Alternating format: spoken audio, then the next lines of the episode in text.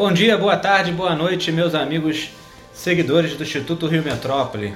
Meu nome é Pedro Gonzalez, sou chefe de gabinete da presidência aqui do IRM. Sejam bem-vindos a mais um podcast por dentro da região metropolitana. É, o nosso tema de hoje é o saneamento na cidade do Duque de Caxias. E para a gente entender melhor sobre esse assunto, eu convidei aqui o Vinícius Veiga. O Vinícius ele é assessor da presidência do Instituto Rio Metrópole. Vinícius, é um prazer te ter aqui. É, mas antes da gente começar, fala um pouco aí mais sobre você. Olá, Pedro. Obrigado pela oportunidade. Nossos ouvintes, um feliz dia. Eu quero aqui agradecer a todos.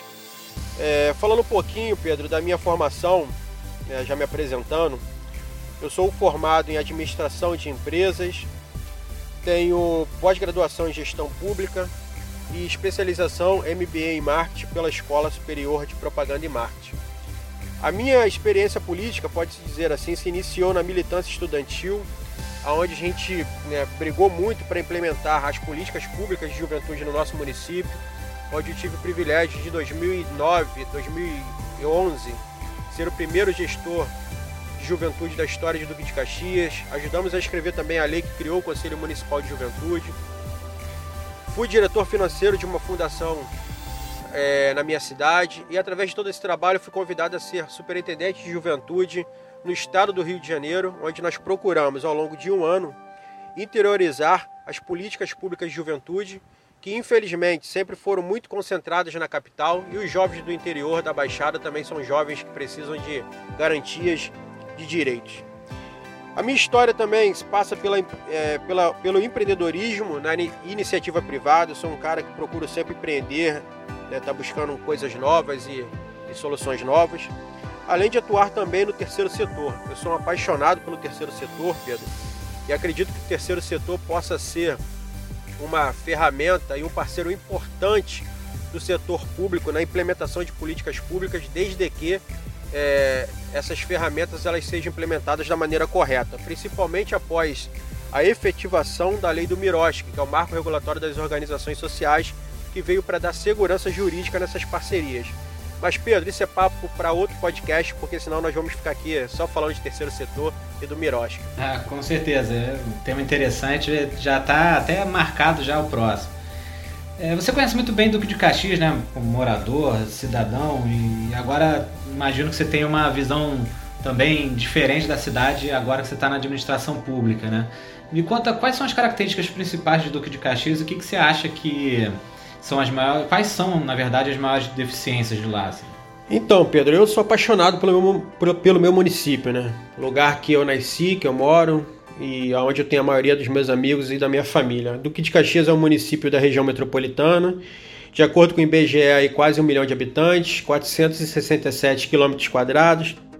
Temos uma receita, uma média de receita de 2,3 bilhões de reais. Então a gente sabe que são muitos problemas, mas tem dinheiro para que possa também ser investido nesses problemas. Estamos a 15 quilômetros da capital, somos privilegiados geograficamente, já que a maioria das rodovias, das principais rodovias, né, cortam ou estão próximos de Duque de Caxias, BR-040, linha vermelha, linha amarela, arco metropolitano. Uma curiosidade para os nossos ouvintes: Caxias, até o ano de 1943, era distrito de Nova Iguaçu. A partir desse ano, nós tivemos é, o nosso município é, emancipado e a partir daí Caxias se tornou um município de fato e de direito. Falando de economia, Pedro, Caxias tem cerca de 800 indústrias e 10 mil comércios.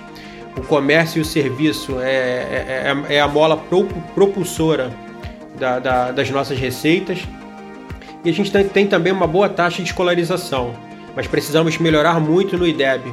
É, e os nossos problemas, Pedro, são problemas em comum aos municípios da região metropolitana é, violência, um transporte deficitário, é, emprego também que está muito grave por conta até dessa crise do Covid-19. E um problema seríssimo, né, que eu falo muito também, é a questão do saneamento básico, Pedro. Sim.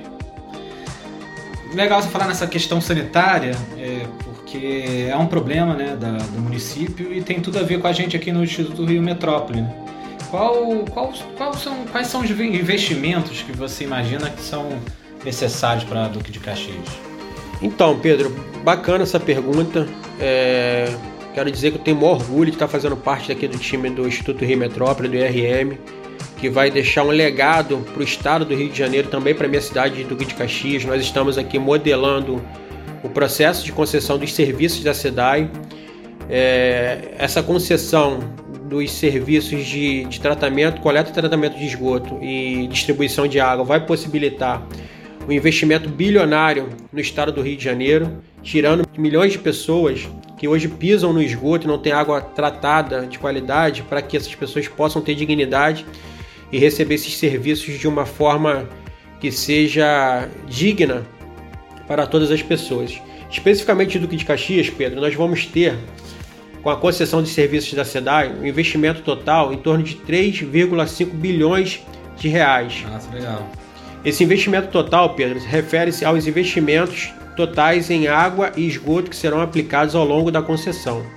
Vamos ter também uma outorga variável em torno de 10 milhões de reais. Essa outorga variável refere-se aos 3% da nova conta de água e esgoto a ser recebida pelo município.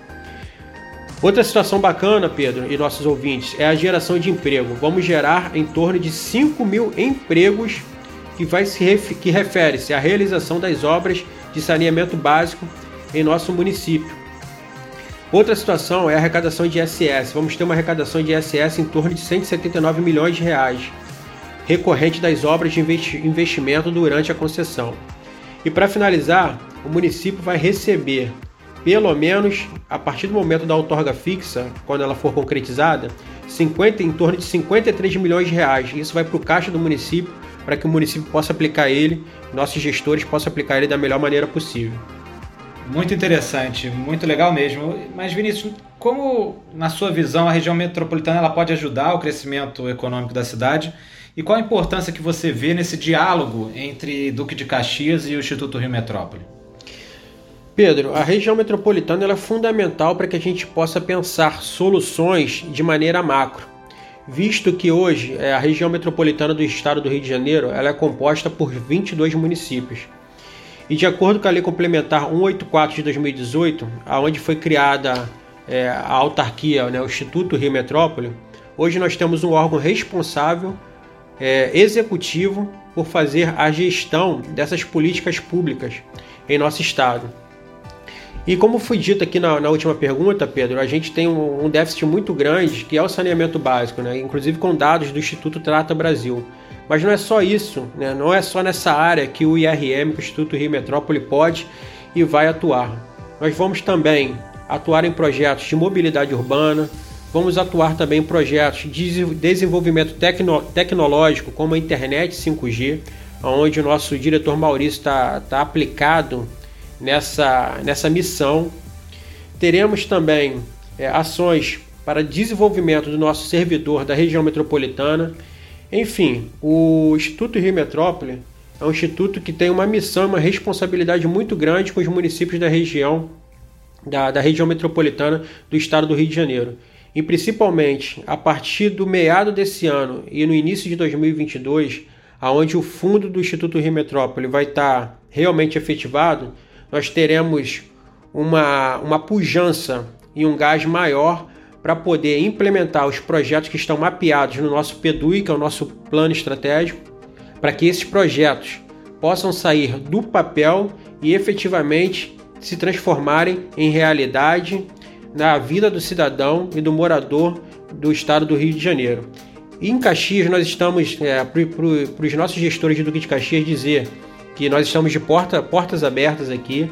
É, eu, como interlocutor, como assessor do presidente, que é uma pessoa que eu tenho um, um carinho, uma interlocução boa para que a gente possa estar desenvolvendo os projetos para o nosso município, dizer que o IRM tem um corpo técnico excelente, capacitado e que está pronto a ajudar o município de Duque de Caxias e todos os municípios da região metropolitana que queiram é, transformar a realidade dos seus munícipes através de projetos estruturantes.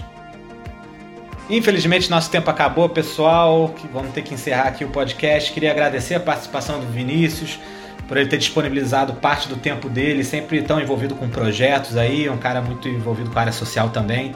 É, para esclarecer esses pontos importantes sobre o Duque de Caxias, né? São curiosidades, ele trouxe dados, informações é, interessantes aqui, é, foi muito esclarecedor. Queria agradecer também aos nossos ouvintes, nossos seguidores, por terem participado é, do desse bate-papo, desse podcast. Queria convidar também a todos a seguirem a, a, o IRM nas redes sociais, no Instagram, no Facebook, no YouTube. É, pedir para que vocês curtam sempre que possível, compartilhem, isso ajuda a gente a continuar tocando esse projeto. Tá bom? Pessoal, toda semana um novo podcast com os temas mais importantes da metrópole. Te espero até a próxima. Abraço. Valeu. Valeu, pessoal. Abraço.